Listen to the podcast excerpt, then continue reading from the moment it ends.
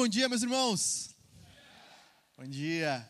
Uma alegria estar aqui com vocês nesta manhã. Meu nome é Alexandre Lozado. Sou pastor, plantador da Igreja Angar, em Lajeado. Muitos irmãos me conhecem, talvez alguns não conheçam ainda. Então, estamos plantando essa igreja em Lajeado, filha da Igreja Vintage, há mais ou menos dois anos e um pouquinho. Alguém disse uhul, gostei disso, uhul. dois anos e um pouquinho.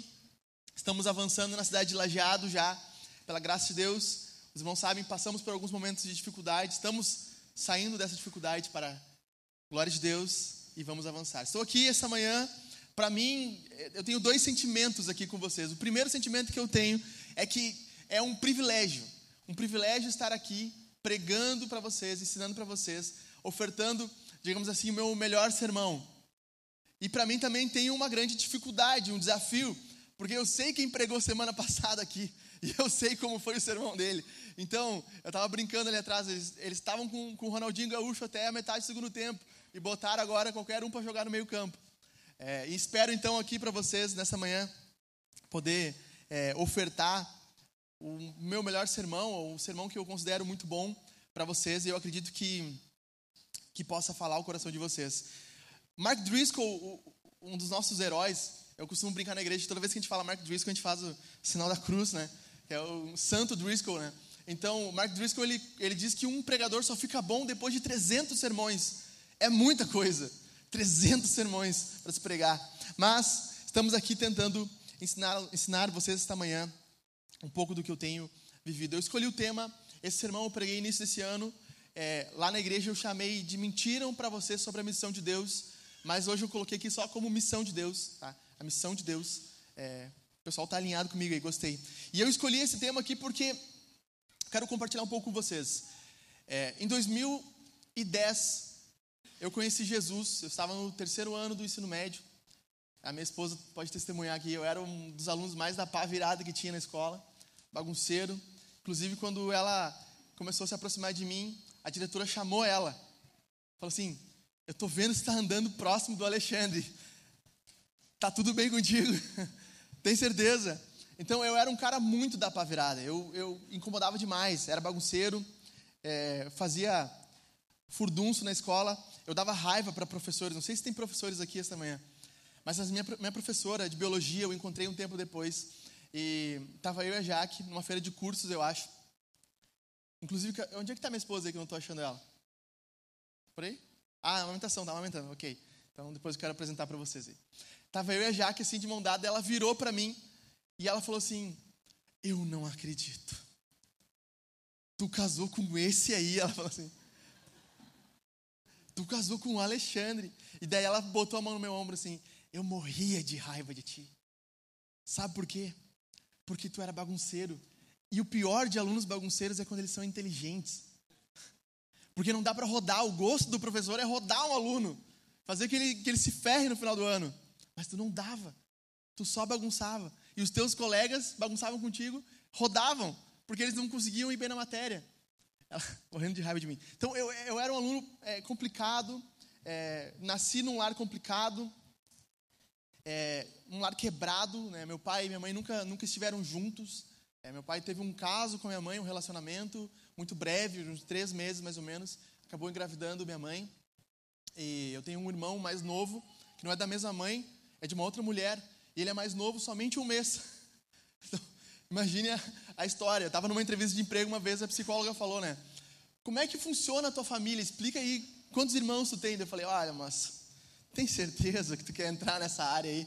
Porque vai ser uma bagunça. Porque eu tenho um irmão que ele é um mês mais novo que eu. Ah, mas como assim? É, meu pai teve um caso com uma outra mulher, junto com um caso que ele tinha com a minha mãe e, e nasceu. Enfim, eu nasci numa família muito, muito complicada. E quando eu me converti, é, aos meus 17 anos, a minha conversão ela foi é, radical e ao mesmo tempo ela foi uma, uma conversão. É, com, com, não sei se você acredita nisso, mas eu creio com uma espécie de, de profecia, assim, uma palavra profética. A pessoa que estava orando comigo lá, uma mulher de Deus, ela proferiu uma palavra profética. Ela disse que eu estaria à frente de algo, fazendo algo por Jesus. Seria um missionário isso 2010. E lá naquela época eu lembro que meu coração já queimou nisso aí. Eu tinha esse desejo assim. E eu lembro que eu saí dali quase como um kamikaze. Levantando assim, eu quero, eu quero ir. Eu lembrei do Gabrielzinho, né? Eu quero ir para a Coreia do Norte, eu quero ir para o Oriente Médio. Um dia eu cheguei na minha mãe, abracei ela e falei, mãe, ó, tô indo, quero morrer no Oriente Médio. Ela, mas por quê, meu filho? Quero pregar Jesus lá, quero ir para lá. Então eu tinha um, um, um desejo muito louco pela missão de Deus. E eu fui amadurecendo e fui vivendo experiências loucas na minha própria cidade, Lajeado, onde, onde eu resido hoje. É, apesar de ter morado um tempo aqui em Porto Alegre, é, eu, Lajeado, fiz coisas muito loucas, assim. Então eu ia à noite, às vezes subia nos, nos bancos das praças à noite, começava a pregar o evangelho lá. É, uma, uma vez eu entrei no, numa casa espírita, estava lotado assim, entrei, puxei uma cadeira de plástico na porta, comecei a falar: Oi, vocês estão todos enganados aqui, a salvação é pela graça em Jesus. O cara veio e me deu um pum, um chute, me empurrou para fora. E eu na porta, mas vocês estão no lugar errado, é em Jesus que vocês têm salvação. Louco, loucura. Acho que isso é até crime. Réu confesso aqui. Então, é, sempre com esse desejo de fazer algo para Jesus, um desejo missionário, de, de alcançar pessoas, de evangelizar, liderando igrejas, onde nós estávamos, sempre tínhamos posição de liderança. Por muito tempo, por oito anos, eu pastorei jovens, liderei jovens, é, e sempre alcançando, alcançando, alcançando pessoas através do Evangelho. E 2018, o Jack foi até essa igreja onde nós estávamos, é, na época, numa conferência de homens. O Mike estava junto, eu lembro desse dia. Eu lembro que o Jack falou: Vou sair às seis horas de Porto Alegre. Eu falei: Meu, não vai dar certo. Seis horas, era às oito horas o encontro lá. Enfim, acho que o, o, o Mike e o Jack chegaram às 10 da noite, se não me engano. 10 da noite. Mas foi uma bênção. O Jack pregou lá as 13 marcas da Cavalo Branco, as 13 regras da Cavalo Branco. E no final a gente se abraçou lá. E o Jack já, já tinha sentido que algo sairia dali. Ele, ele falou isso para mim depois. Né? Enfim, é, depois disso, 2019, nós viemos na Vintage, uma conversa com o Jack. Expliquei para ele os planos de plantação em lajeado. Ele sentiu que era de Deus. Eu lembro até hoje, estava eu, o Johnny, o Jeverton, os meninos lá de Lajado. E aí o Jack falou assim: o que, que falta para começar essa igreja aí? Eu falei: ah, cara, a gente não tem nada. Não, então peraí, então alguma coisa vocês vão ter. Acho que veio o Ricardo com aquela caixa multiuso que funcionava, acho, dois canal, acho só. Uma caixa multiuso e um suporte de projetor. Lá aí, ó, se precisar de um púlpito, isso aqui de púlpito. E viramos o, o ano para 2020, isso, 2021, 2000, não lembro é, exato quando. Viramos o ano com uma sala é, praticamente sem nada, somente tapete, umas cadeiras e um púlpito que eu tinha feito. Então, começamos a loucura que era plantar uma igreja. E, como diz Darren Patrick, se você acha que o inferno, os demônios não existem, experimente plantar uma igreja para ver o que acontece. Então, nós, eu tenho 30 anos hoje mas se você for olhar as fotos de como, quando começou a plantação da igreja, vai, vai ver que eu parecia que eu tinha uns 20 na época. Que eu envelheci demais. Ah, o desgaste emocional, o desgaste psicológico, físico. Eu quebrei a perna plantando essa igreja. É, os irmãos lembram disso, né? Na, na inauguração da igreja eu estava lá com uma perninha aqui engessada para cima, né? Pintando a igreja, quebrei a perna. Então, eu, eu brinco, carrego no meu corpo as marcas do evangelho, que ninguém me incomode por isso. Enfim, mas há um pensamento muito errado sobre a missão de Deus. Muitas pessoas acreditam que a missão de Deus, isso começou na teologia é, liberal, no século XIX mais ou menos, quando começou a, a, ter uma visão da igreja como algo que fizesse bem para as pessoas, um, um, algo que envolvesse o sentimento, o bem-estar. E a missão de Deus foi trocada pela prega, da pregação para o auxílio para o cuidado, e as igrejas se tornaram uma espécie de ONG, onde eles arrecadavam alimentos, arrecadavam é, casacos, abraçavam as pessoas, e era isso que acontecia nas igrejas, essa era a missão para eles. Ou as igrejas se tornaram uma espécie de comunidade terapêutica, onde as pessoas vinham e não poderiam ser confrontadas dos seus pecados, não haveria uma transformação real de pecado, somente uma experiência religiosa que fizesse com que aquela pessoa se sentisse bem. E o que nós vemos nos nossos dias é que muitas igrejas que são engajadas no movimento de cuidar de, de, pobres, de viúvas, de órfãos, muitas dessas igrejas, na verdade, elas estão por detrás delas ouvindo uma doutrina progressista. não há um interesse pela missão de Deus, há um interesse talvez somente no pobre ou somente se tornar relevante e não fazer o reino de Deus avançar. Porque o reino de Deus, ou a missão de Deus, o que nós vamos falar aqui hoje, e a pergunta é o que é a missão de Deus, eu acho que está no próximo é, slide, exatamente isso aí.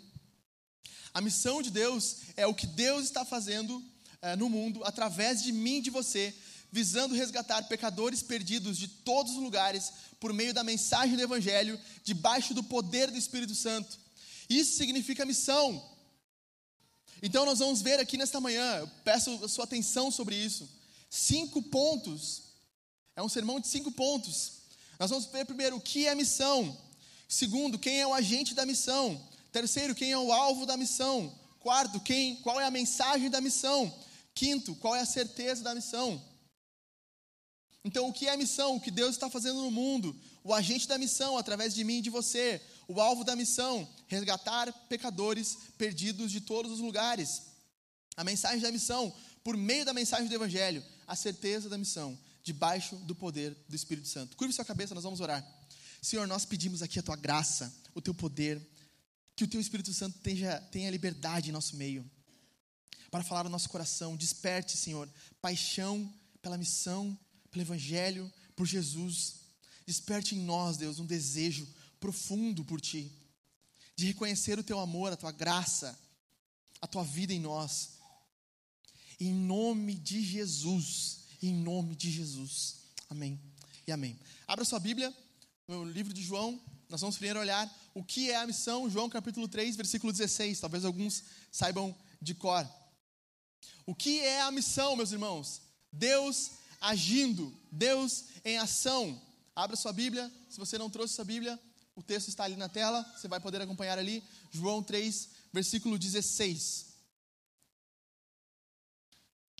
A Bíblia vai dizer, esse texto é um texto muito famoso, né? Porque Deus amou o mundo de tal maneira que deu seu Filho unigênito, para que todo aquele que nele crê não pereça, mas tenha a vida eterna. Em primeiro lugar, o que é a missão? Missão é o que Deus está fazendo no mundo. Deus está agindo no mundo. Deus hoje, nesta manhã, trouxe você aqui. Se você não conhece Jesus ainda, se alguém uh, falou disso para você, você está vindo a primeira vez nesta igreja aqui nesta manhã, saiba que em último lugar, não foi o seu amigo, não foi o seu carro, não foi o Uber, não foi o ônibus que o trouxe aqui esta manhã. Nesta manhã, quem o trouxe foi Deus. Deus está agindo na sua vida e na minha vida. Está agindo no mundo hoje. Deus é vivo, real e verdadeiro e poderoso, e Ele está agindo no mundo. E a missão de Deus começa desde o momento, lá em Gênesis, quando Deus cria o ser humano. Você e eu não fomos criados é, pelo acaso, não somos uma obra do, do, do universo que surgiu do nada. A Bíblia diz em Gênesis que Deus cria o, o homem e a mulher. Gênesis 1 é, é uma poesia de tão lindo aquilo que está escrito ali. Deus vai criando as coisas, cria o céu e a terra, cria a luz, cria as estrelas, cria os animais, cria as águas, sabe, cria as plantas. E em um dado momento, versículo 26 e 27, Deus cria a humanidade, homem e mulher. E diferente de tudo que Deus já tinha feito desde a criação, Deus faz algo singular com aquele homem, com aquela mulher. Não sei se você já reparou. Deus fala com eles. Deus os abençoa, Deus se relaciona profundamente com os seres que ele criou. O coração de Deus ali estava se expandindo para criar um relacionamento com os seres que ele havia criado. Ele não conversa com as plantas, ele não conversa com os animais, ele não conversa com as estrelas, mas ele conversa com o homem e com a mulher. Ele sopra o seu fôlego no nariz de Adão. Ele faz com que haja vida ali e um relacionamento íntimo é criado. O relato de Gênesis 1 e 2 da ideia que há um ambiente perfeito, de completude, de amor, sabe, de um Deus supridor que se importa com seus seres criados, que começa a se relacionar com Adão e Eva, que cuida de Adão, lhe dá uma esposa, que dá autoridade para ele. O, o clima que tem ali em Gênesis capítulo 1 e 2 é um clima de um relacionamento perfeito. E Deus criou eu e você, seres humanos, para que nós nos relacionássemos com Ele. O desejo do coração de Deus, escute isso. O desejo do coração de Deus é que eu e você, os seres que Ele criou, tivéssemos um relacionamento íntimo com Ele. O que acontece quando nós viramos a página ou viramos o capítulo para Gênesis 3? Há um mas, mas a serpente, o mais astuto de todos os animais que Deus havia criado. Nós sabemos que a serpente é o diabo. Apocalipse diz isso, a antiga serpente, o diabo. O diabo chega até Eva, a engana, chega até Adão, engana. Eles são enganados, eles comem o fruto. E há uma coisa que acontece na teologia que nós chamamos de queda. E como diz R.C. Sproul, ele escreve: aqui há uma queda cósmica, e não fique pensando que nós estamos falando de cosmologia, de, de energias nem nada. Cosmos é universo. O universo inteiro, a partir daquele momento, ele é quebrado. O pecado de Adão e Eva quebram toda a criação. De tal forma que ali em Gênesis 3 nós vemos o homem é, quebrando o seu relacionamento com a mulher. O homem quebrando o seu relacionamento com a natureza. A natureza agora era contra o homem. A criação de Deus não mais daria o fruto para o homem, seria pesaroso para ele tirar o seu sustento. Nós vemos o relacionamento com Deus sendo quebrado. O pecado quebrou tudo ali, destruiu tudo. E nós vemos o reflexo disso na nossa sociedade hoje. Muitas pessoas acham, ah, isso é uma historinha. Alguns teólogos, inclusive, dizem, não, isso é uma história, não é um real. Isso é tão real que nós temos visto hoje. Pessoas sendo brutalmente assassinadas, como aquele cara que entra numa creche com um machado e assassina algumas crianças. Mulheres sendo violentadas, estupradas, crianças sendo abusadas sexualmente. Nós vemos pessoas que estão saudáveis de uma hora para outra morrer. Nós vemos nossos, nossos pais, nossos amigos, nossos tios desenvolverem um câncer, um tumor, e de repente em seis meses eles falecem. Há um problema no mundo e esse problema se chama pecado. O pecado quebrou a criação de Deus, destruiu a criação. E se você não vê que o mundo está quebrado, provavelmente os seus olhos é que estão quebrados. Se você não enxerga que nós estamos num mundo caótico e louco, que está numa descendência caindo cada vez mais, Provavelmente é os seus olhos que estão quebrados e não conseguem enxergar isso. Então o que nós vemos é que Deus cria o homem e a mulher para um relacionamento perfeito e único e íntimo com Ele.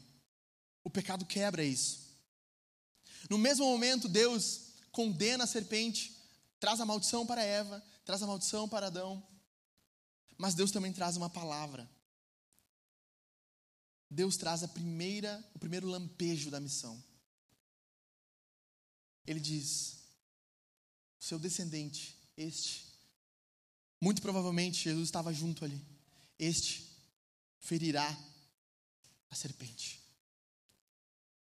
O que Deus estava dizendo aqui, haverá um homem, um momento na história, que uma pessoa irá entrar irá ferir um golpe mortal, não sem dor, não sem sacrifício, porque ela lhe ferirá também o calcanhar, mas ele ferirá a serpente. E o que nós vemos a partir do Éden é o desenvolvimento. Meus irmãos, a Bíblia é o livro da missão. O que nós vemos a partir do Éden é o desenvolvimento da missão acontecendo. Deus chama Noé, Deus chama Abraão, Deus constitui um povo com Moisés, e o refrão de tudo que Deus vai falando, desde Noé, até se findar os livros proféticos, e até chegar em Jesus, e até depois de Jesus, o final de Apocalipse, se você nunca reparou, esse é o refrão da Bíblia: eles serão o meu povo, e eu serei o seu Deus. Esse é o verso que mais se repete na Bíblia inteira. Ele se repete durante todo o livro. Começa lá em Gênesis 6, Deus já dizendo isso que ele habitaria na tenda de Sem. Começa ele dizendo para Abraão que o Abraão seria o povo dele, e vai se desenvolvendo durante a história. Os profetas começam a dizer: vai chegar um tempo que Deus estará habitando entre o seu povo. Deus faz o tabernáculo, está diante do povo no deserto, está com Israel no templo, ainda não plenamente. Até o ponto que chega Jesus. Jesus ele se apresenta há dois mil anos atrás como o nosso Salvador, o nosso Messias, o nosso herói. E ele chega diante dos judeus e diz: destrói esse templo, em três dias eu reconstruirei ele de novo. Os caras dizem: tu tá louco, meu! Demorou mais de 70 anos para Herodes reformar isso aqui, e em três dias tu vai reconstruir o templo. E João comenta que eles não entendiam na época, mas Jesus estava falando do seu corpo. Teólogo chamado N.T. Wright comenta que na pessoa de Jesus, o templo estava colocado, o céu e a terra estavam se beijando, e a justiça e a misericórdia estavam triunfando. É em Jesus que aparece esse homem que caminha na Galileia e começa a tocar nas feridas de leprosos e a curá-los a conversar com mulheres quebradas, a restaurá-las, a fazer paralíticos caminharem, a fazer surdos ouvirem, a pregar contra a imoralidade, a pregar contra a hipocrisia dos judeus. Este homem aparece e começa a ensinar que Deus estava aparecendo para eles em pessoa, Deus encarnado, Deus vivo, estava naquele momento diante deles, e a missão estava começando a se cumprir, e ele diz: Eu estou aqui, o reino de Deus está entre vocês, eu cheguei, eu estou aqui para vocês. E o que os homens fazem? O matam o crucificam, o penduram numa cruz, rasgam o seu corpo, dilaceram as suas costas, humilham, cospem nele. Na sexta-feira à noite, os discípulos acharam: está derrotado, acabou. Tudo que ele falou acabou. No domingo de manhã, a surpresa: ele está vivo.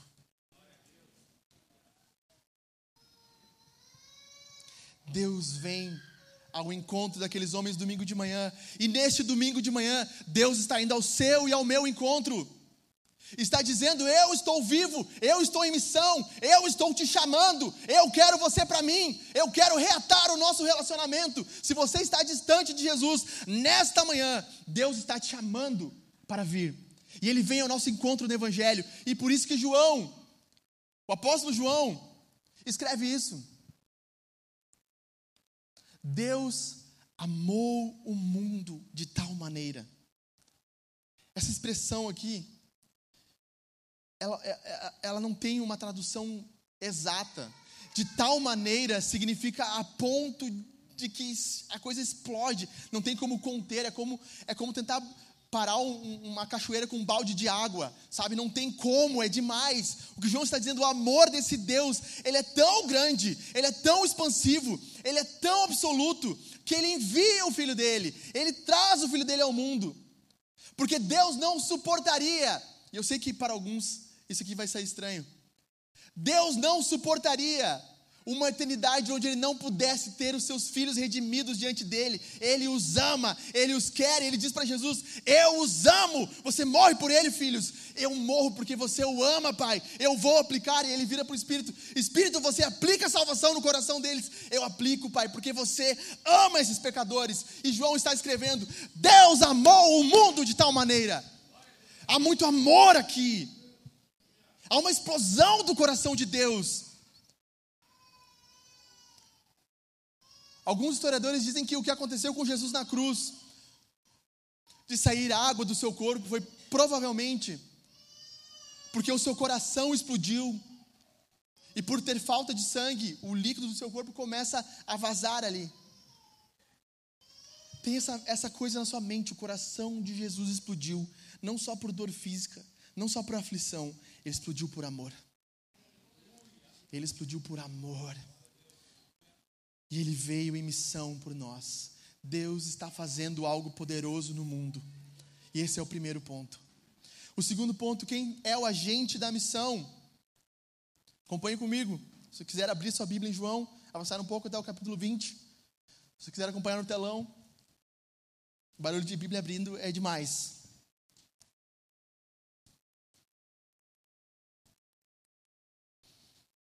O texto vai dizer assim: ao cair da tarde, daquele dia, o primeiro da semana, isso é domingo de manhã, estando trancadas as portas da casa onde estavam os discípulos, com medo dos judeus, Jesus veio e se pôs no meio deles, dizendo: Que a paz esteja com vocês. E dizendo isso, lhes mostrou as mãos e o lado. Então os discípulos se alegraram ao ver o Senhor, e Jesus lhes disse outra vez: Que a paz seja com vocês. Assim como o Pai me enviou, eu também envio vocês. A missão de Deus é Deus agindo no mundo. O agente da missão, nós, eu e você. Nós não precisamos de um chamado missionário, nós já temos ele. Nós já temos um envio. Deus deu o start da missão, ele tomou a iniciativa da missão, e agora ele olha para os seus discípulos e diz: Eu estou enviando vocês. Não sei se você já viu aquelas corridas de revezamento, 4 por 100. Tem um dado momento que eles vão passando o bastão um para o outro. Basicamente, o que Jesus está falando aqui é: eu já estou fazendo a minha parte na corrida. Agora, para a vitória ser plena, é com vocês. Mas deixa, deixa eu dizer melhor isso aqui para vocês. Jesus não é um corredor, ele é quase um Usain Bolt. Sabe, nós vamos nos esforçar o máximo, nós vamos dar o nosso máximo, nós vamos fazer o melhor. Mas nós temos a certeza que quando a coisa vira a mão dele, é vitória, é caixa. Ele corre frouxo, abre os braços, dá risada. Ele é o nosso vitorioso. Ele é aquele que pode vencer e passa para nós, delega para nós a missão de Deus. Isso que ele está fazendo com os discípulos. Passando para os, para os discípulos a incumbência de levar a missão adiante. Não sei se você já pensou sobre isso. Não sei se você já refletiu sobre isso. A missão de Deus está em nossas mãos. Se esta igreja permanece de pé ou não, depende da soberania do Senhor Jesus. Amém? Amém? Amém? Mas depende de mim e de você nos esforçarmos financeiramente, servindo sacrificialmente. Nós temos uma certeza: a igreja vai avançar, vai. Mas quando nós tivermos a convicção, a igreja vai avançar dependendo de mim, do que eu fizer também, porque a missão é minha também.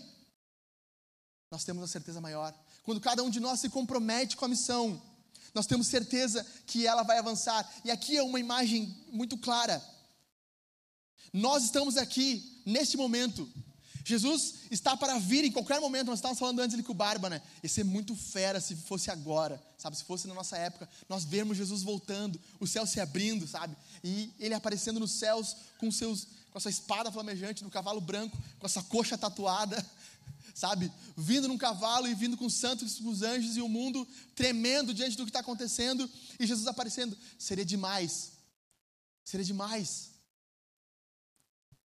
Mas até o momento nós estamos vivendo quase como diante de um acidente, o mundo está quebrado. Não sei se você já visualizou um acidente de carro no asfalto, com feridos.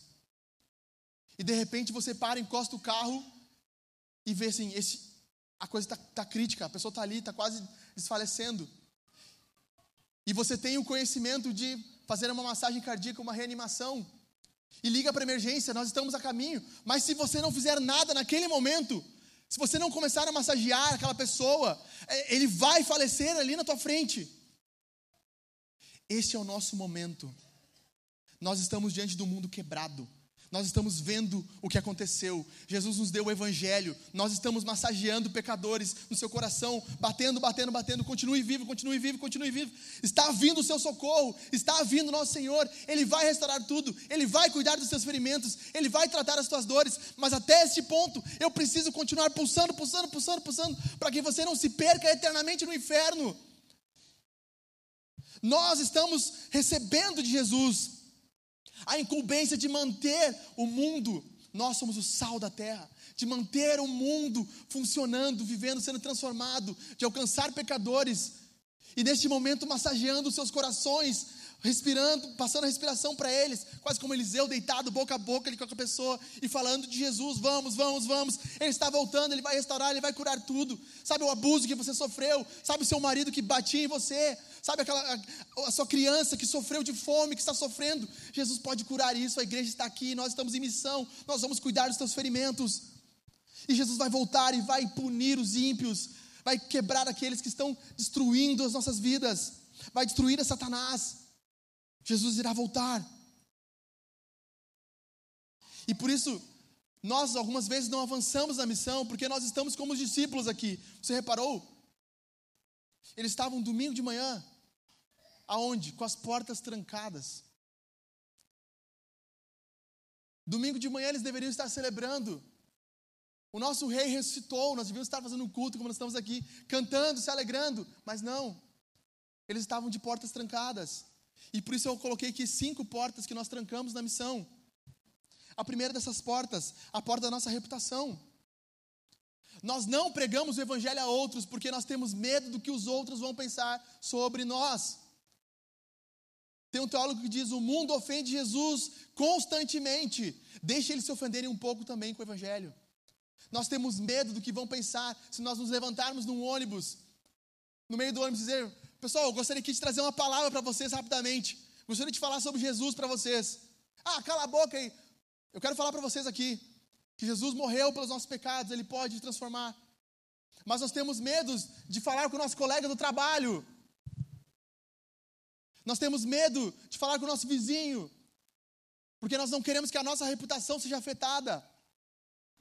Eu lembro quando eu estava trabalhando, depois de me converter, orava por um colega meu de trabalho que trabalhava no mesmo ao lado.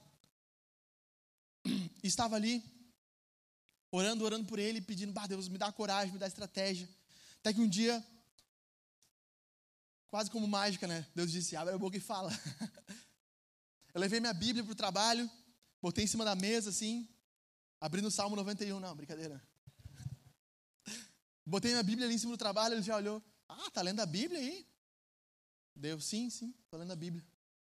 Cara, tô tempo querendo te falar isso. Queria te falar de Jesus, cara. Ah, já conheço tal. Quem, quem, conhece, quem conhece a realidade do interior lá, sabe que tem muito, muito, muito é, católico e luterano não, não praticante. É, é, o, é o hétero não praticante. Já ouvi falar disso aí. Existe o hétero não praticante, né? Então, existe o luterano e o católico não praticante.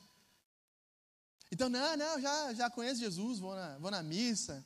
Tem, tem cidades que são bem católicas. Nossa cidade, ela é meia-meia, mais luterana, mais católica. É bem, bem dividido. E eu falei, não, cara, talvez eu já conheça, mas eu quero te falar aqui de Jesus, cara. Eu quero falar o que ele está fazendo na minha vida. Sabe?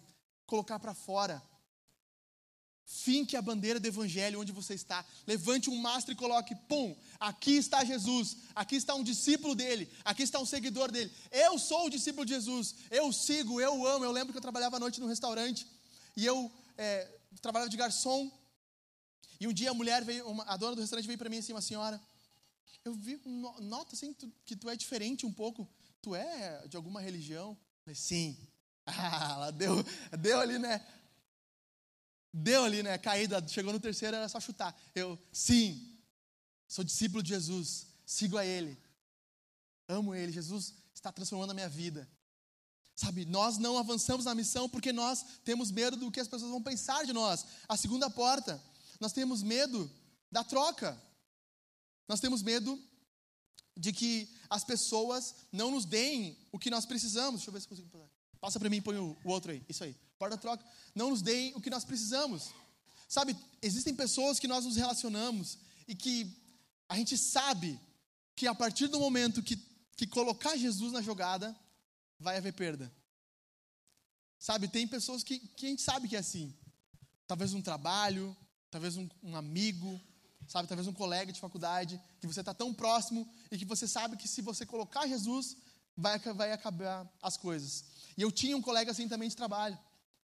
Eu, é, recém-casado, morava próximo do trabalho, uns 20 minutos, e eu ia a pé muitas vezes. E chegou no verão, né? 44 graus no sol, bah!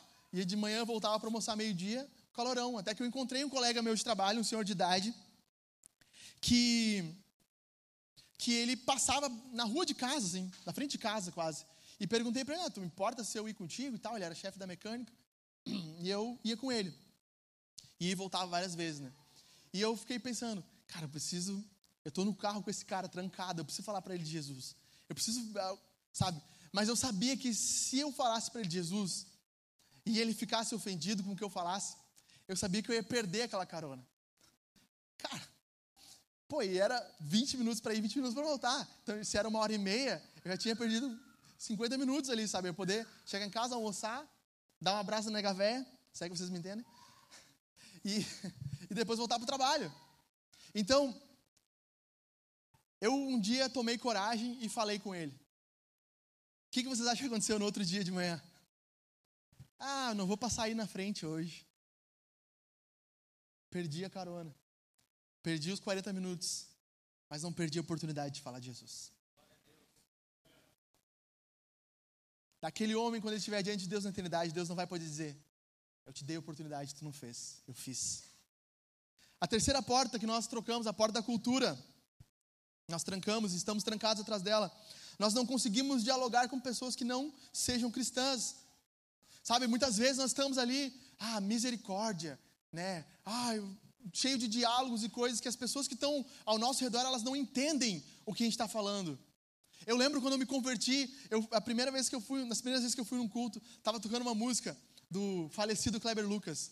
Não estava falecido, né? Era alvo mais do que o, o escuro. Cadê?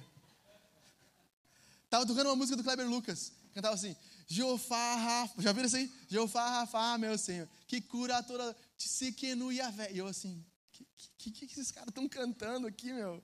Eu não tenho nem noção do que eles estão falando. Elohim, Elohim, Deus. Eu, tá, tamo aí. Sabe?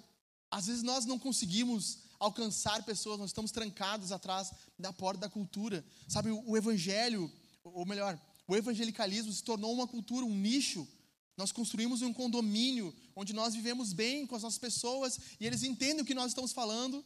E quando nós estamos diante de outras pessoas que nunca tiveram contato com a Bíblia, com o Evangelho, com Jesus, elas não conseguem entender o que nós estamos falando. E a missão não avança porque nós estamos trancados na porta da cultura. Nós precisamos destrancar essa porta da cultura, invadir a cultura, como diz Driscoll.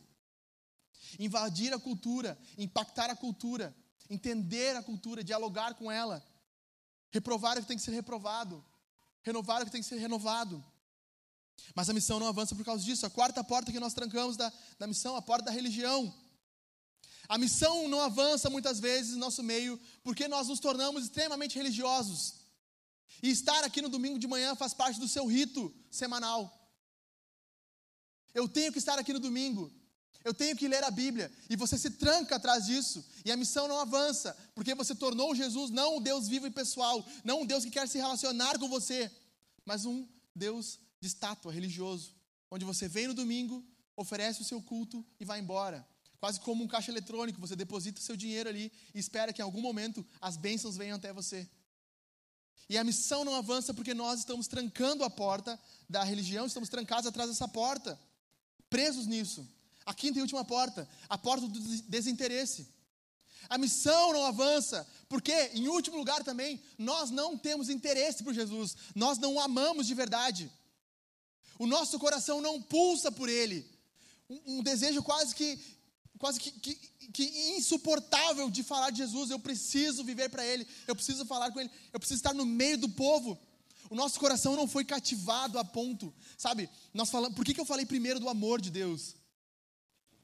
Porque se o amor de Deus não te cativar a tal ponto que você possa abrir mão de qualquer outra coisa, você ainda não entendeu o ponto. Você ainda não chegou lá. As maiores loucuras são feitas por amor. Todo mundo ama esses filmes de amor, PS Eu Te Amo. Ai, que bonitinho, quanto amor. Sabe, pessoas que amam, elas são capazes de fazer loucuras Pessoas que entendem quão, quão profundamente elas são amadas por Jesus, elas são capazes de fazer coisas mais absurdas. Pegue Jesus na casa do fariseu, se eu não me engano, o nome dele é Simão. E do nada entra uma mulher com um vaso na sua cabeça, derrama sobre os pés de Jesus, começa a chorar, a lavar os seus pés ali com, com as suas lágrimas. Alguns comentaristas é, colocam que essa mulher carregando o vaso, um vaso caro, de, de, de essência na rua era algo extremamente perigoso. Ela poderia ser assaltada, roubada. Por ser uma prostituta, ela podia, poderia, no meio do caminho, já sofrer algum dano. Mas por amor ela vai. Por amor ela entra na casa de quem ela nem conhece. Por amor ela se ajoelha aos pés de Jesus. Por amor ela, ela lava os seus pés com lágrimas. E o mais triste dessa história, o que eu acho triste, é que Jesus conta uma parábola de dois devedores e pergunta para Simão: Simão, quem amou mais? O que foi mais perdoado ou o que foi menos? Simão diz: ah, aqui você precisa entender isso. Ele diz: quem ama mais é o que foi mais perdoado. E Jesus diz: Isso aqui é cruel, você está certo. Deus nos livre de estar certos aqui e não estar certos aqui. Simão tinha o conhecimento aqui, mas ele não tinha aqui. João Calvino diz que o céu e o inferno estão separados por um palmo. A mensagem que impacta na nossa cabeça não chega ao nosso coração. Quando nós amamos a Jesus, nós nos interessamos pelo que Ele está fazendo. Nós assumimos o seu papel no mundo e vivemos agora para anunciar o seu amor aos outros. E nós estamos trancados atrás dessas portas. Qual dessas você está nesta manhã? Qual dessas você se identificou? Esta manhã Jesus está te dando uma chave para você sair delas. Esta manhã Jesus está aparecendo como um Deus ressurreto para dizer: Eu amo você, eu te dou coragem para você avançar. Eu estou te dando fôlego novo. Vá, saia de trás dessas portas, anuncie o Evangelho. Assim como o Pai me enviou, eu estou enviando você. Não tenha medo dos homens, não tenha medo da troca. Quebre a cultura. Avance contra a religião e desmanche os seus interesses. Avance! Terceiro alvo da missão: o mundo inteiro. Mateus capítulo 28, está na tela ali, se você quiser acompanhar na sua Bíblia, pode acompanhar junto. Senão você pode ficar na sua tela. Diz assim: Portanto, vão e façam discípulos de todas as nações, batizando-os em nome do Pai, do Filho e do Espírito Santo, ensinando-os a guardar todas as coisas que eu tenho ordenado a vocês. E eis que estou com vocês todos os dias, até o fim dos tempos. Jesus é o nosso campeão. O que ele está dizendo aqui é: eu sou o campeão, eu sou o vitorioso, eu sou a autoridade. Não é o seu chefe. Seu chefe não é essa autoridade final. Se ele mandar você pecar, ele não tem direito sobre você. A sua autoridade final se chama Jesus Cristo, o Deus ressurreto. Ele manda em você. Ele tem autoridade sobre o seu povo. E aqui ele está dando não um grande conselho, mas uma grande comissão. Ele está ordenando seus discípulos a pregarem, ensinarem novos discípulos. A missão da Vintage, discípulos que fazem discípulos e plantam igrejas. É isso? Acertei? É? Não? Como é que é? Fazer discípulos que, que fazem discípulos, isso? Fazer discípulos e plantar igrejas. Ok, eu acrescentei. Acrescentares Alexandre. Brincadeira. Fazer discípulos e plantar igrejas. É o que Jesus está fazendo aqui. Mandando que os discípulos façam discípulos. Discípulos fazem discípulos. E discípulos plantam igrejas. Só que aqui, o meu foco aqui não é tanto a missão, a comissão, mas o meu foco aqui está na palavra, todas as nações. Qual é o alvo de Deus no mundo? Qual é o alvo de Jesus hoje? A palavra todas as nações, todas as etnias, todos os povos. Ninguém está distante do Evangelho, ninguém está distante do poder de Jesus em ser transformado. Escute isso. Até o momento, e Mateus faz questão de fazer isso no seu livro, até o momento Mateus estava dizendo que Jesus havia vindo para os, os judeus. E os judeus tinham essa noção: o nosso Messias virá para chegar ao nosso povo, dominar, quebrar com os gentios, destruir os romanos. Eles queriam isso. Eles queriam que viesse o Messias, estabelecesse o reino dos judeus no mundo. E quando Jesus fala isso aqui, todas as nações, ele está direcionando e abrindo o leque para esses discípulos. Não é só mais o Deus dos judeus, não é só mais o Deus deles, é o Deus de todas as nações. E esses caras entenderam isso ou não entenderam? Estamos aqui, dois mil anos depois, todas as nações estão diante de nós. Deus quer se relacionar com todas as nações, Deus quer alcançar pessoas de todos os povos e de todas as nações, e nós somos provas disso. Nós somos provas que Deus está alcançando pessoas em todos os lugares e de todos os tipos de pessoas, as mais diferentes possíveis. Pessoas que nós não imaginamos que podem ser alcançadas pelo poder do Evangelho. Se nós lemos relatos da África, nós vemos as tribos sendo alcançadas. Nós não imaginamos que lá no meio daquela tribo inóspita, Jesus pode estar levantando um povo.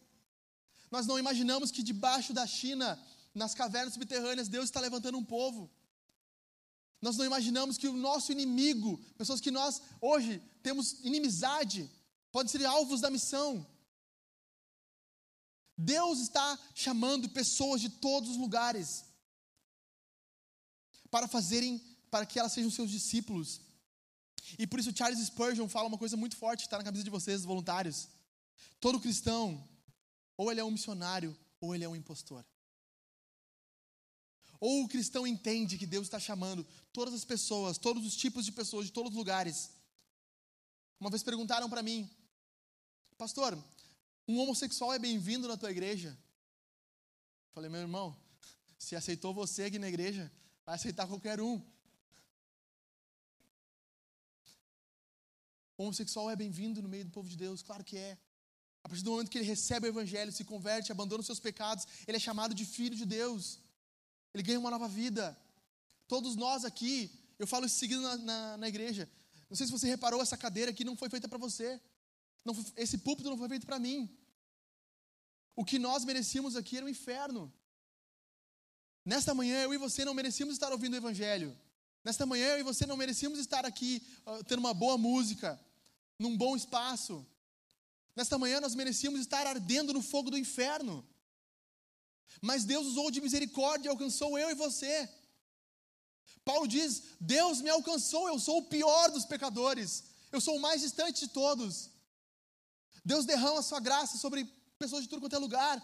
E havia um problema até um tempo atrás. Para você alcançar pessoas de etnias diferentes, você tinha que ir até aquele local. Para você alcançar pessoas da África, da Índia, da China, da Europa, você tinha que ir até lá. Hoje em dia, você está comprando um óculos no senegalês no centro com o seu pé. Está ali, a etnia que estava lá do outro lado do oceano está na sua frente. Sabe, pessoas que você nunca imaginou. Faculdades, grandes cidades proporcionam isso.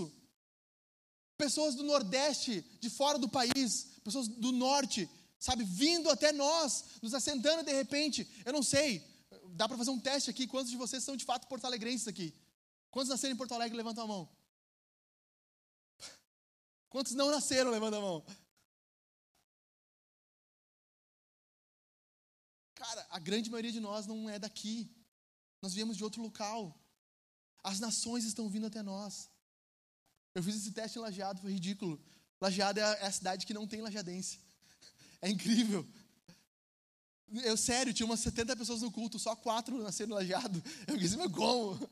Em Lajeado, o que mais tem é pessoas que nasceram em Três Passos. Onde tu olhar, tem uma pessoa de Três Passos. Então, as pessoas vêm de fora para nós, sabe? Constantemente tem pessoas de outras etnias ao nosso lado. E Deus está tentando nos alcançar. Deus está tentando usar para alcançar essas pessoas, para alcançar pessoas de outra nação. Antes, o ID era, era um mandamento de você tem que ir. E os teólogos discutem, né? Oh, é id ou indo, é gerúndio ou é o imperativo. Enquanto nós estamos discutindo, a tia do Coca já evangelizou cinco pessoas. Já plantou mais uma Assembleia de Deus. E os teólogos estão lá discutindo. Oh, é id ou indo.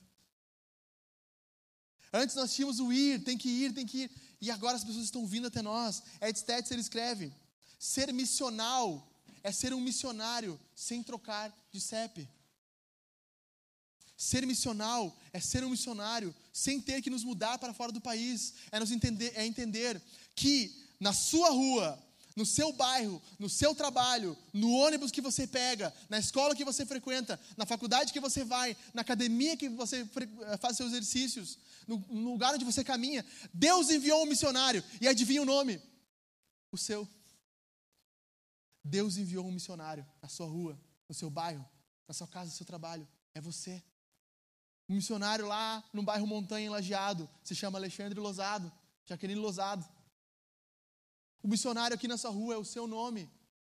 Deus está te chamando para isso, para alcançar todos os tipos de pessoas de todos os lugares. Quarto lugar, qual é o foco então? Qual é a mensagem da missão? Nós vimos primeiro Deus agindo no mundo. Segundo, eu e você agora agindo na missão de Deus. Terceiro, qual é o alvo? Quantas pessoas Deus quer alcançar? O mundo inteiro.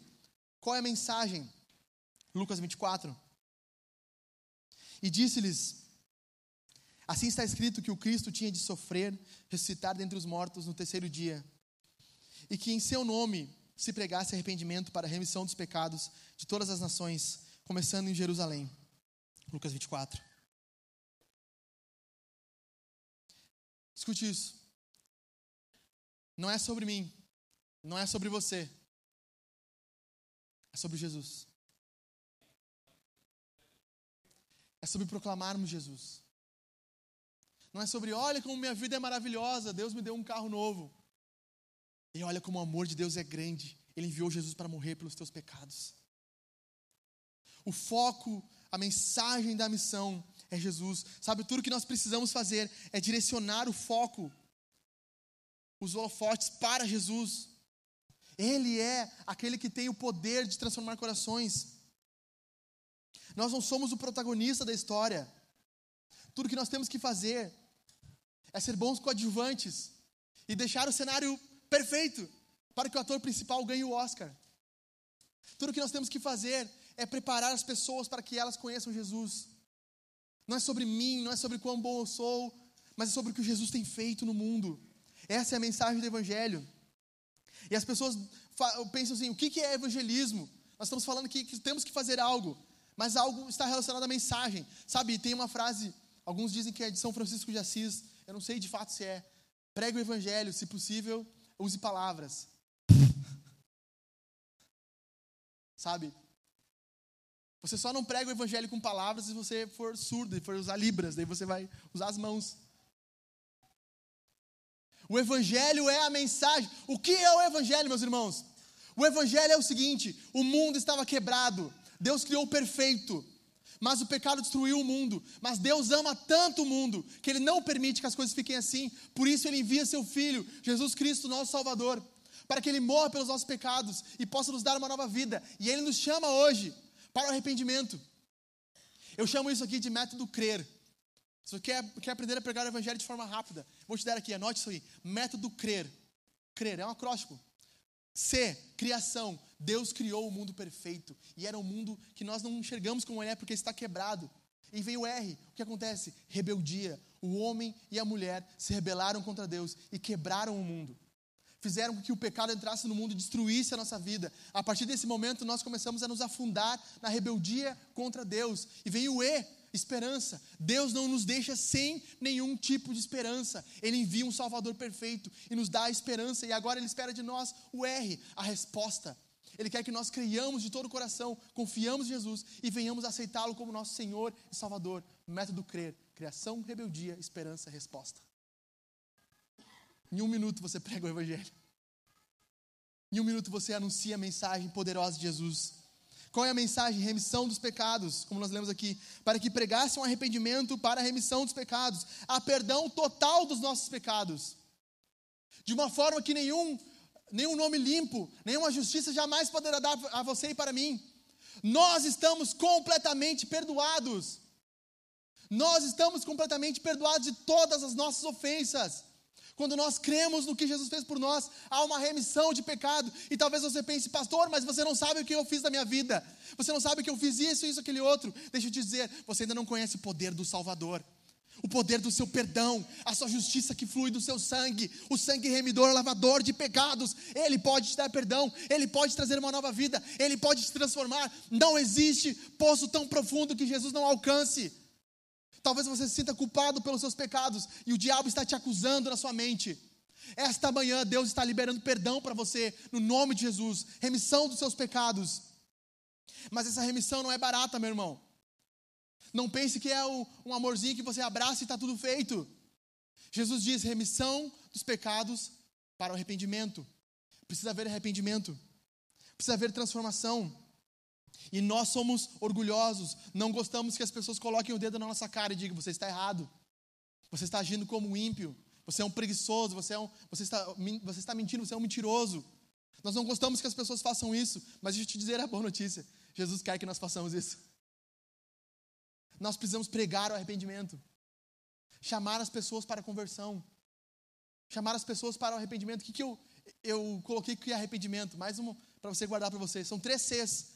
Coisa de pregador, né? É, tudo assim, né? Três Cs. Primeiro, contrição. Arrependimento é contrição. Não existe arrependimento sem tristeza. Todo arrependimento teve, tem que vir com uma tristeza. Eu estava denigrindo o nome de Deus, eu estava blasfemando contra o Senhor, eu estava pecando contra Ele.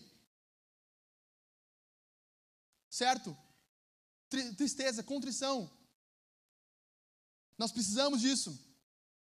Nós precisamos também de um outro ser chamado confissão. Não, existe, não, não adianta só nós ficarmos tristes. Nós precisamos botar para fora, confessar para, para Jesus, para os nossos irmãos. Meu irmão, eu quero te confessar: olha só, eu tenho olhado pornografia, eu sou um imoral. Eu tenho blasfemado contra o nome de Jesus, eu estou triste por isso. Me perdoa. Eu tenho mentido. Eu tenho perdido oportunidades de falar de Jesus. Eu não tenho lido a minha Bíblia. Eu sou um mentiroso. Eu me comprometi com essa igreja aqui a ofertar. Eu me comprometi a essa igreja a servir sacrificialmente. Mas eu não tenho feito. Eu tenho mentido. Senhor, eu sou um mentiroso. Vocês já, já, já se confessaram assim?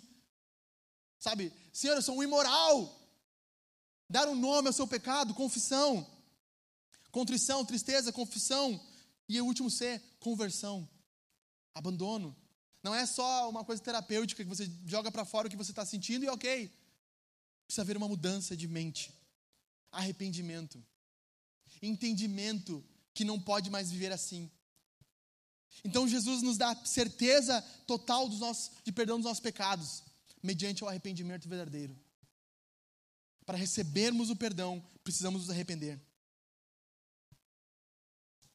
Deus está nos chamando para recebermos nesta manhã, através do Evangelho, uma grande herança. Basicamente é isso. A salvação é uma grande herança nos céus, que nós não merecemos. E Deus está dizendo para nós, para você recebê-la de fato, plenamente, você precisa ser como o meu filho, estar no lugar dele, e por isso que a Bíblia diz constantemente: em Jesus, em Jesus, em Jesus, em Jesus. Eu e você não temos direito a nada, mas em Jesus nós temos direito ao céu. Eu e você tínhamos direito à perdição eterna. Em Jesus nós temos direito à salvação eterna.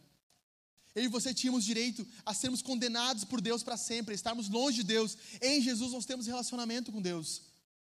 E em Jesus, na pessoa de Jesus, nós recebemos a herança nos céus. E essa é a mensagem poderosa do Evangelho. Deus está fazendo algo no mundo, através de mim e de você, a fim de alcançar pessoas de todos os lugares e de todos os tipos de pessoas, através da mensagem do Evangelho. Em quinto e último lugar, para finalizarmos, a certeza da missão, o poder do Espírito Santo. Tudo isso que eu falei aqui, sem o poder do Espírito, é sopro. Nós podemos fazer a melhor igreja pintar as melhores paredes, ter o melhor louvor, ter a melhor pregação. Sabe, eu posso aqui falar 10 horas com você sobre qualquer assunto, mas se o Espírito Santo não estiver testificando no coração das pessoas e agindo poderosamente através de nós, não tem sucesso a missão. Por isso que Jesus diz em Atos 1: Vocês receberão poder a descer sobre vocês, o Espírito Santo, e serão minhas testemunhas, tanto em Jerusalém como em toda a Judéia, Samaria e até os confins da terra. Jesus estava sendo elevado ao céu aqui, estava subindo ao céu, e ele deixa uma certeza para os seus discípulos: vocês receberão poder, vocês terão poder. Como nós vimos em Mateus 28, ele dá a certeza também que vai estar conosco. Estar conosco aqui é a promessa do Espírito Santo derramado sobre nós. O Espírito Santo agindo em nós é a certeza que a missão será eficaz. Sem o Espírito Santo não adianta, meus irmãos. Nós podemos evangelizar, evangelizar, evangelizar, não vai acontecer. Nós devemos nos submeter ao Espírito, orar em oração. Sabe, antes de evangelizar, depois de falar para alguém sobre Jesus, nós devemos orar: Senhor, faz a obra. Que o teu Espírito testifique no seu coração, que haja convicção de pecados. Não importa o que eu falar aqui, Senhor, não vai acontecer. O Espírito Santo precisa agir no meio do povo de Deus. Imagine isso. Volte dois mil anos atrás, meus irmãos. Volte na Galileia. Como diz o, o, o, os fariseus, pode vir algo bom de lá, sabe? Nós estamos falando, não estamos falando de Roma, nós estamos falando aqui da Grécia, sabe? Onde, onde tinha os grandes pensadores, onde tinha a legislação. Nós estamos falando da Judéia, da Galileia, a região mais pobre que podia ter no Império Romano. Nós estamos falando aqui, eu ia dizer 12, vamos dizer 11, porque um traiu e um nem era pescador, então 10. 10, vamos dizer 10 pescadores, 10 homens simples. Estão reunidos com Jesus depois de ressurreto. Qual é a chance de esses caras alcançarem o mundo inteiro, inclusive nós? Nenhuma. Seria só mais um mito, mais uma história daquela época. Mas o Espírito Santo estava agindo no meio desses caras. E eles estavam com coragem. Pedro se levanta. O mesmo Pedro que nega Jesus se levanta no meio de todos e anuncia o Evangelho com poder. E o Espírito Santo age ali, convence aquelas pessoas. Depois eles chegam em Atos 4, diante da perseguição, são açoitados, chicoteados. E o que seria normal, caras iletrados, pessoas comuns, seria normal dizer assim: pô, acabou. Acabou. Os caras tão, fecharam o cerco para nós. Acabou.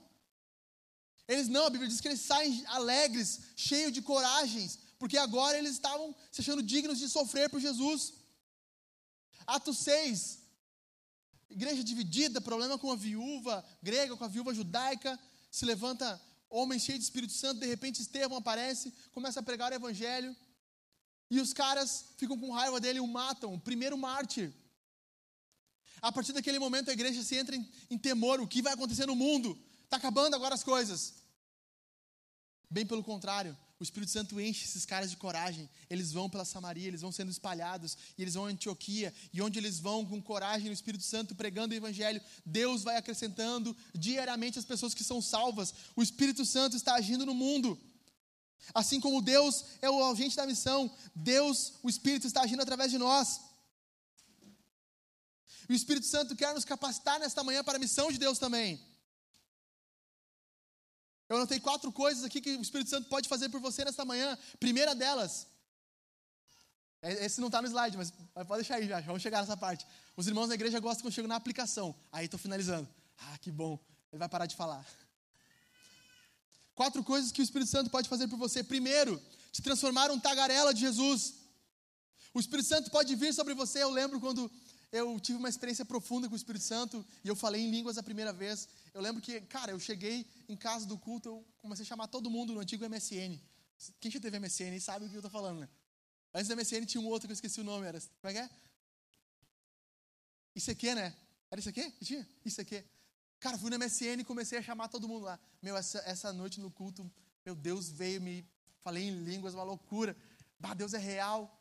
Deus pode transformar um tagarela. Você ora por enchimento do Espírito Santo, o Espírito Santo vem, e de repente você começa a falar, falar, falar, falar, falar, falar, falar. Você não para mais de falar de Jesus para todas as pessoas. Segunda coisa, o Espírito Santo pode derramar dons para você. Como nós vimos, a ferramenta da, da missão. O Jack pregou aqui. Dons espirituais são ferramentas que capacitam para que as coisas sejam feitas de forma mais fáceis. Talvez o Espírito Santo derrame um dom de mestre, de ensino, de evangelista. Talvez o Espírito Santo te derrame um dom de administração e você pode alcançar impactar pessoas através desses dons. Talvez o Espírito Santo te dê sinais da missão. E você vai orar por pessoas enfermas e elas serão curadas. Você vai impor a mão sobre, sobre, sobre pessoas endemoniadas e eles terão seus, os demônios sendo expulsos. Talvez você vai ter visões, sonhos proféticos, vai ter palavra profética. O Espírito Santo quer usar você. E essa é a certeza da missão. Em quarto lugar, você pode ganhar coragem e ousadia para viver de forma radical a missão de Deus. Eu creio que isso é uma unção especial. Nem todo mundo tem a unção de um mártir. Nem todo mundo consegue estar diante da morte e, e de fato ser morto por Jesus. Deus pode levantar você como um valente da missão. Como Policarpo, um homem de 86 anos, Policarpo de Esmirna, que diante dos seus acusadores se coloca com coragem. O cônsul diz para ele: Você nega Jesus? Não. Por 86 anos eu servi e continuarei servindo o meu Senhor. Tu não vês as chamas que hão de queimar a ti? Eu vejo, mas tu não vês as chamas que hão de queimar eternamente a ti.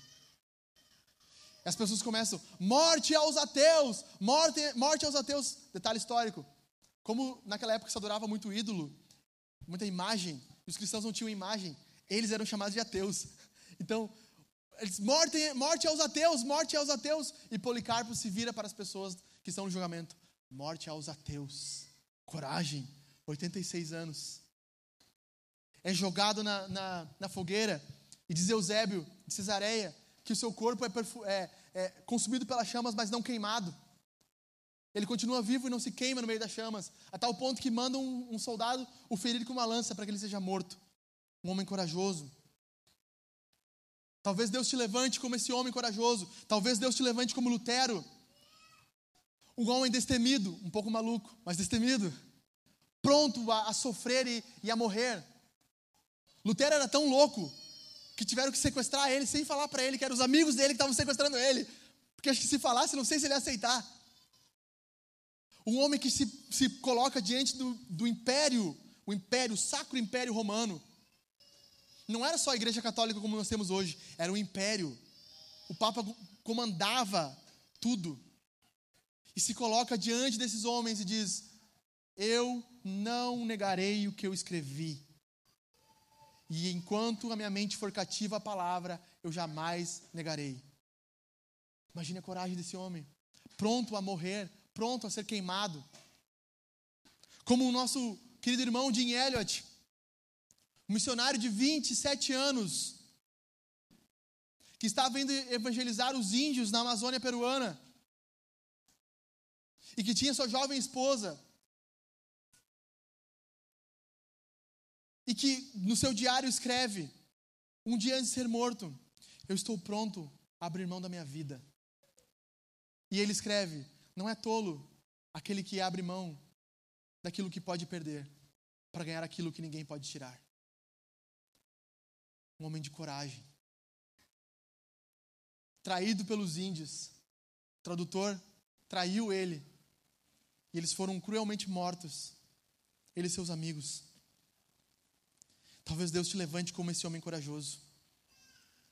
Nós temos uma certeza, meus irmãos: o Espírito Santo age através de nós, pode nos dar força para testemunhar, dons para fazer a missão ser mais clara, sinais miraculosos para testificar sobre Jesus e uma coragem sobrenatural para que nós avancemos, ainda que no meio de perseguição.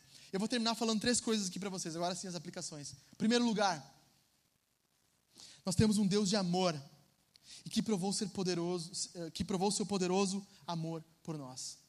Nós não temos um, um Deus que está sentado num templo, esperando que nós venhamos oferecer nossos sacrifícios ali. Nós temos um Deus real e vivo, que não, como diz Paulo, não cabe num templo. Ele se esvazia, ele vem até nós, ele aparece na pessoa de Jesus, ele nos procura, ele sabe, ele sabe que eu e você naturalmente não o amaríamos. Ele sabe que eu e você estamos tão perdidos em pecado que nós não íamos querer jamais Ele.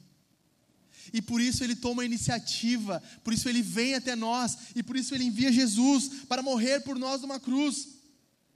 E eu pergunto para você esta manhã: você conhece esse Deus de amor? Você se relaciona com Ele? Você já sentiu o seu coração aquecido pela mensagem do Evangelho?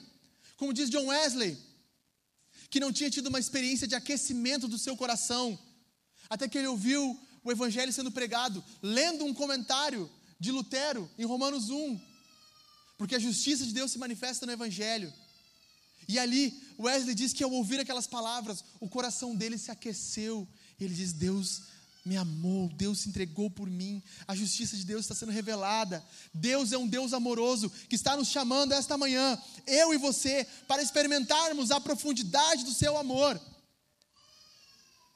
E que, como nós cantamos aqui, estamos tão cegos pelos nossos espelhos mágicos, que nós não conseguimos ver nada além de nós mesmos, e não conseguimos contemplar um Deus que nos ama tão profundamente, como nenhum marido, nenhum pai, nenhum namoro, Nada, esse Deus nos ama muito mais. E esse amor é disposto para mim para você esta manhã. Ele está sendo entregue por nós e para nós, e o seu coração já o sentiu. Você já foi impactado por ele. Você já sentiu o seu coração aquecido a tal forma que diz: Deus me ama, eu estou seguro em seu amor e nada pode abalar isso. Segunda coisa, esse amor não só nos não é, não é só um amor que nos dá um calor no nosso coração, mas este amor está nos comissionando para a missão. Paulo diz que nós somos embaixadores do Evangelho. Deus nos colocou aqui neste mundo hoje como embaixadores, pessoas mediando a reconciliação, clamando, implorando, como diz Paulo, estamos implorando, reconciliem-se com o Senhor Jesus, reconciliem-se com Deus. Nós estamos brigados com Ele, nós estamos distantes dele. Você e eu somos embaixadores de Jesus. Você e eu estamos comissionados para isso. Você e eu precisamos abraçar a missão de Deus. Se nós queremos ver o reino de Deus alcançando o mundo, Jesus nos deu uma fórmula: façam discípulos e plantem igrejas. E plantem igrejas. Você está envolvido na missão. Quanto do seu dinheiro está disposto? Nós vamos aqui depois, o Pedro vai guiar esse momento, falar de ofertas. E quando fala de oferta, a pessoa que vem a primeira vez no culto, ela fala assim: Ah, eu sabia que iam falar de dinheiro em algum momento. Sim, Quanto mais dinheiro, mais alcance. Uma pessoa me perguntou: o que precisa para plantar uma igreja? Muito dinheiro e não ter medo do inferno. Duas coisas básicas. Mas muito dinheiro, sim. Uma cadeira custa caro. Um projetor custa caríssimo. Um equipamento de som custa caríssimo. Ah, mas não preciso disso. Precisa. Precisa. Precisa. Você está envolvido financeiramente na missão. Você está envolvido sacrificialmente na missão. Quanto do seu tempo semanal você desprende para servir a Jesus? Quanto da sua comunhão sacrificial de fato é sacrificial ou é uma comunhão cômoda? Você só faz aquilo que te é, é propício. Você só vai ao GC se for bom para você. Ah, eu não gosto muito do líder, não gosto da fulana, daí eu não, não vou. Quanto de você está disposto a sacrificar os seus gostos, os seus desejos, a sua vontade por causa da missão de Deus? Quanto você está disposto a sacrificar o seu tempo? Estava conversando aqui com, com os nossos irmãos, desde a, das oito da manhã, tinha gente aqui já servindo. Às oito da manhã, às oito da manhã nós estávamos botando as crianças no carro para vir de lajeado para cá. Oito da manhã. Quantos de nós estamos envolvidos sacrificialmente na missão a tal ponto de começar o nosso dia. Se eles estão aqui desde as oito, eu suponho, com crianças e etc., eles devem ter acordado antes das sete, se arrumado e daí vindo para cá. Quantos de nós estamos dispostos a fazer isso por Deus, por Jesus, a participarmos do que Ele está fazendo no mundo, através do nosso serviço sacrificial? Quanto a tua vida, as tuas finanças, os teus sonhos, estão envolvidos em fazer Jesus amado e conhecido neste mundo? Você sonha com isso? Eu sonho com um mundo onde as pessoas amem a Jesus e vivam para Ele. Eu sonho com um mundo desse, onde Jesus é conhecido e amado e adorado em cada local, quase como uma São João. Nós vamos abrindo uma igreja atrás da outra, uma igreja atrás da outra, sabe? E ali está sendo Jesus pregado, as pessoas levantando a sua mão e chorando e orando, Senhor, obrigado. E nós vemos senhorinhas que estavam é, em depressão sendo transformadas, saindo da depressão. Nós vemos crianças órfãos sendo recebidas na igreja, meninas e meninos que foram abusados sendo cuidados por pastores, por líderes. Homens maus que machucaram pessoas, é, pessoas sendo curadas por homens bons agora. Você sonha com isso? Sonha em ver isso acontecendo. Terceiro e último lugar, para finalizar. O que nós faremos essa semana, meus irmãos? O que nós faremos essa semana? Não pode ser que eu vim aqui e ocupei de você uma hora e pouco do seu tempo e você vai sair daqui, você vai para casa, olhar o caldeirão do. Não é caldeirão do Hulk, né? Domingão do Hulk agora. Vai sentar no seu sofá, olhar o Domingão do Hulk e segunda-feira você vai trabalhar e vai viver como se a vida fosse a mesma. Nós ouvimos aqui o poderoso Evangelho, isso deve movimentar o nosso coração deve nos inflamar para a missão. O que nós vamos fazer essa semana? Nós vamos anunciar Jesus. Uma vez eu fiz isso aqui na igreja e o pessoal ficou até com medo. Falei assim: vamos se levantar, não precisa fazer agora, só dizendo para vocês.